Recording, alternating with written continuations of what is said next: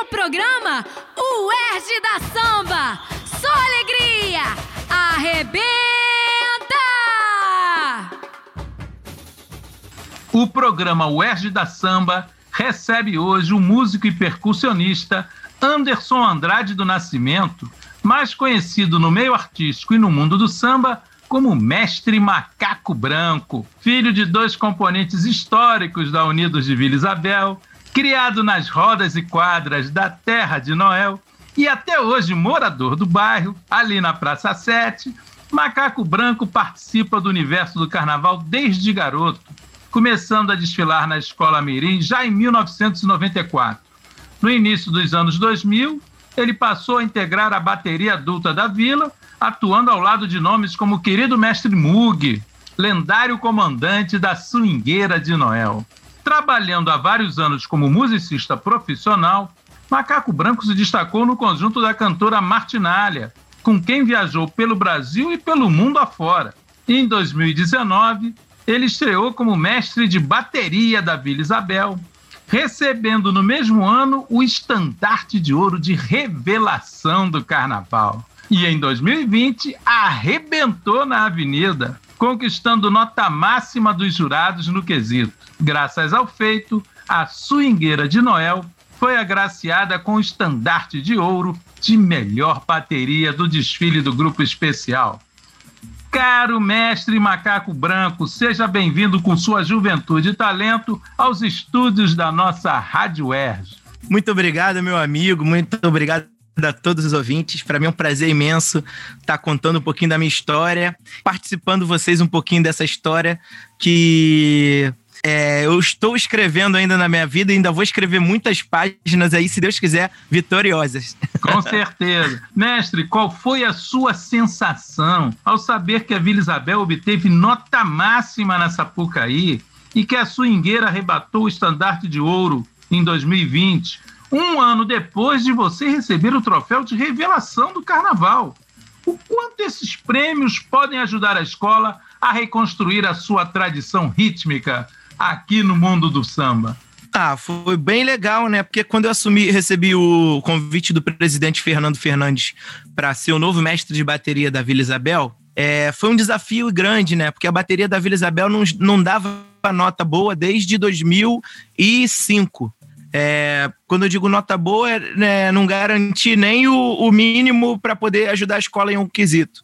Então, graças a Deus, nós podemos fazer um trabalho de resgate do ritmo tradicional da, da Swingueira de Noel, que é a bateria da Vila Isabel, não só eu, mas meus diretores, meus coordenadores e os ritmistas, que são peças fundamentais nesse processo, nesse projeto. Graças a Deus conseguimos fazer a bateria da Vila Isabel voltar a ser uma bateria bem respeitada e garantir a nota máxima e gabaritar no quesito. Quanto ao estandarte de ouro, também é muito gratificante, porque o estandarte de ouro, na minha, na minha, no meu modo de ver, desde criança, sempre foi, comparando assim, né? Um Oscar do carnaval era o prêmio mais cobiçado, como é o prêmio mais cobiçado até hoje. E a bateria da Vila Isabel, ela não ganha é, estandarte de ouro desde 1988. 33 anos, mais ou menos a minha idade, eu sou de 87. Então, depois de 33 anos, a gente conseguir trazer essa honraria para a nossa escola, bairro de Noel, para a nossa Vila Isabel, que é a escola do meu coração, é bem gratificante, porque você voltar, você resgatar um trabalho bem vitorioso, bateria da Vila Isabel é tinha grandes mestres, como tem, né, nosso mestre Mug, que é o nosso presidente de honra da bateria, tinha o mestre Ernesto, que foi antes do Mug, que também era um grande mestre e ajudou a formar bem a bateria da Vila Isabel. E a bateria da Vila Isabel é, sempre foi muito respeitada, né? E infelizmente nos últimos anos estava um pouquinho, tipo assim, botando num ranking ali, ficando entre as duas últimas baterias com as piores notas. Com esse nosso trabalho, nós estamos, graças a Deus, voltando na bateria da Vila Isabel a ficar na, na, numa das primeiras do ranking ali. Foi um, realmente uma virada, não é? Na, na, na história mais recente da Vila Isabel.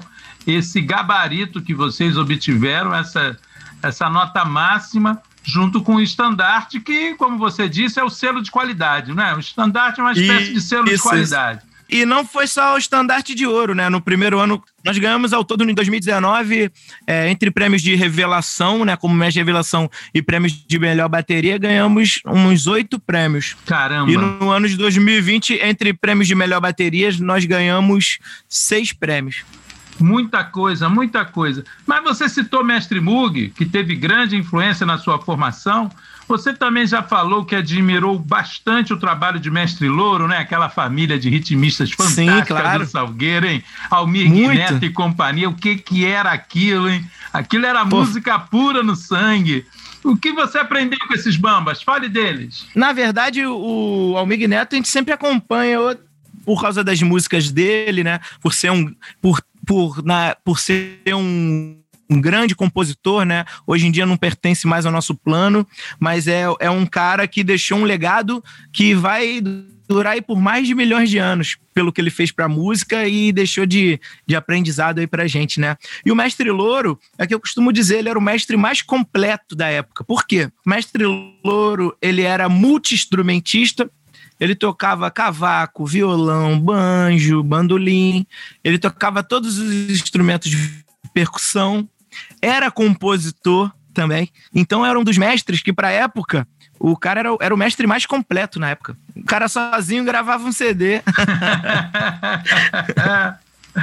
Agora, falando da, do legado dos mestres, você já disse que o bom mestre não deve alterar os elementos característicos de uma bateria, mas sim desenvolver a essência rítmica que seus componentes já possuem. Aquele caldo que a, que a história da, musical da agremiação que o terreiro traz consigo.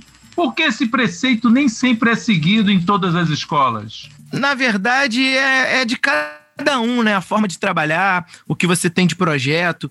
Eu acho que o ritmo tradicional ele tem que ser respeitado. Pô, mas esse ritmo tradicional não funciona hoje. Funciona sim. Faz um trabalho decente, ajuda ali, forma os ritmistas, passa a linguagem para os ritmistas. O nome já diz tudo, é escola de samba.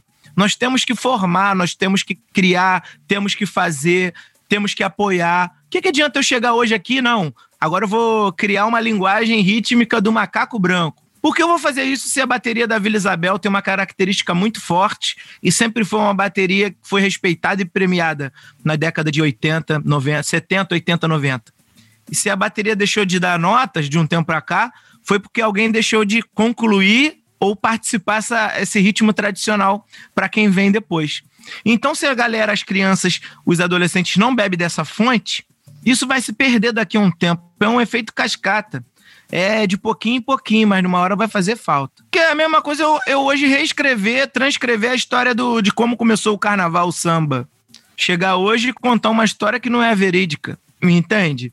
Mesma Sim. coisa eu chegar hoje e falar: não, o samba nasceu foi ontem, não foi é. há mais de 100 anos atrás. A criançada que tá chegando agora vai achar que não, não viveu aquela época vai achar que a minha história é verdade. Sim. Até por eu ser um líder e uma pessoa que estou numa condição, é, num, num status, né, de mestre, de bateria. Então, tudo que eu falar é da credibilidade.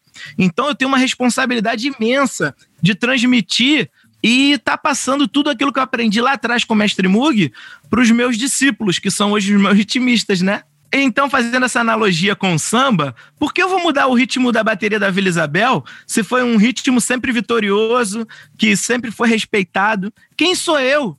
Eu só sou um mero instrumento de levar à frente aquilo Isso. que criaram com perfeição lá atrás. Isso.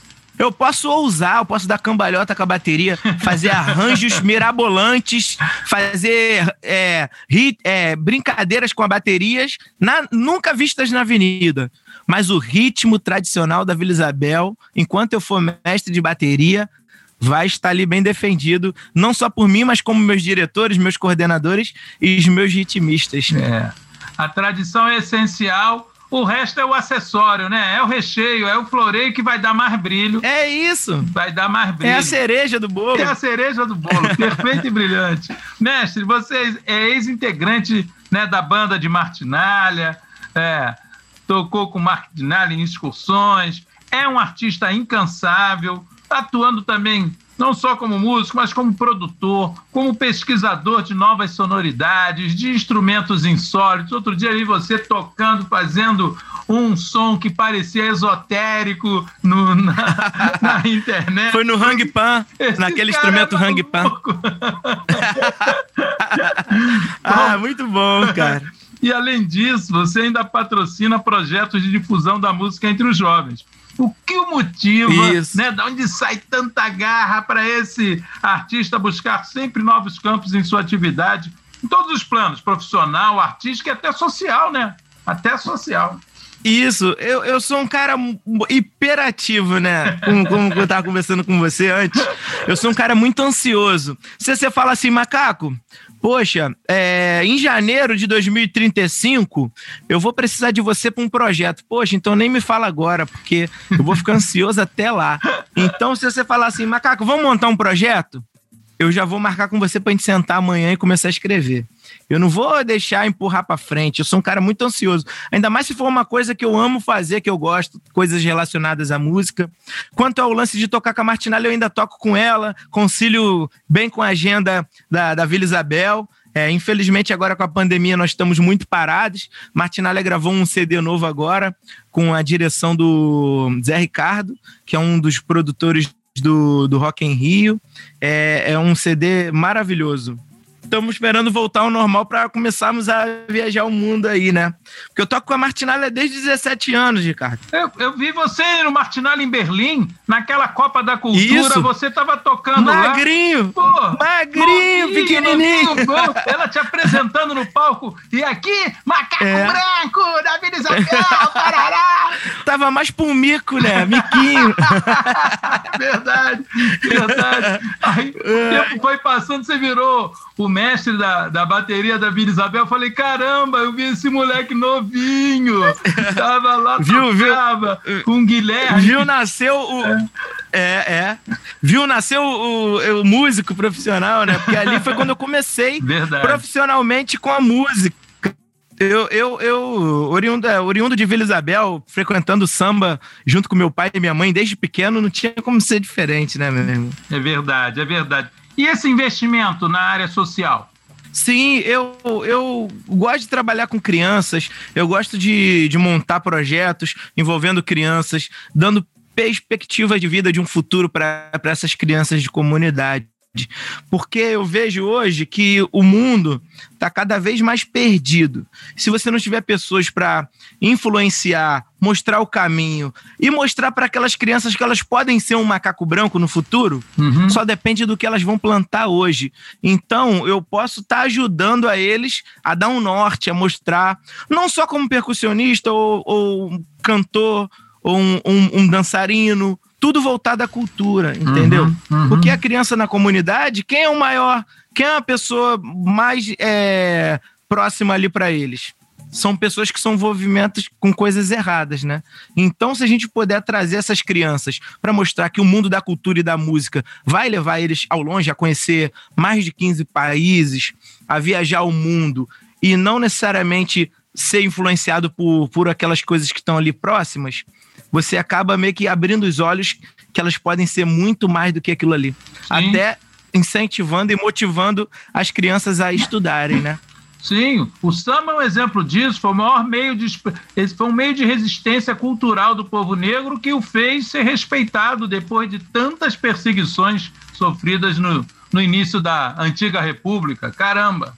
Sem o samba não teríamos ido longe. E, e, e, essas crianças, com quanto mais cultura, estudo, embasamento sobre aquilo que elas fazem, é, elas tiverem, quando tiver adulto, não vai ter que baixar a cabeça para ninguém, porque você tem embasamento para você defender a tua tese, defender a tua cultura, defender a tua profissão e aquilo que você ama fazer. Sim. Até porque chega de o samba ser marginalizado e perseguido, né? Então a gente tem que colocar isso na cabeça das nossas crianças, mostrar para elas que a cultura faz bem para a alma, para o corpo e motivar eles cada vez mais para seguir esse caminho, né? Perfeito, perfeito, perfeito. Concordamos plenamente. Meu querido Macaco Branco ou Anderson Andrade do Nascimento, olha, um prazer enorme ouvir esse Bamba Nota 10 que está regendo a Swingueira de Noel, o novo talento que a Vila Isabel está exportando planeta fora, pela galáxia. Daqui a pouco tá que nem a música do Jorge Aragão estourando lá em Marte. Um prazer enorme, amigo. Muito obrigado e em breve voltaremos a nos ver. Obrigado, meu irmão. Que Deus te abençoe, abençoe todo mundo, que Deus nos dê muita vida e saúde para a gente poder levar a nossa cultura cada vez mais a todo mundo, a toda a população e ao mundo inteiro. Se Deus quiser, em Marte, né? É. Com certeza.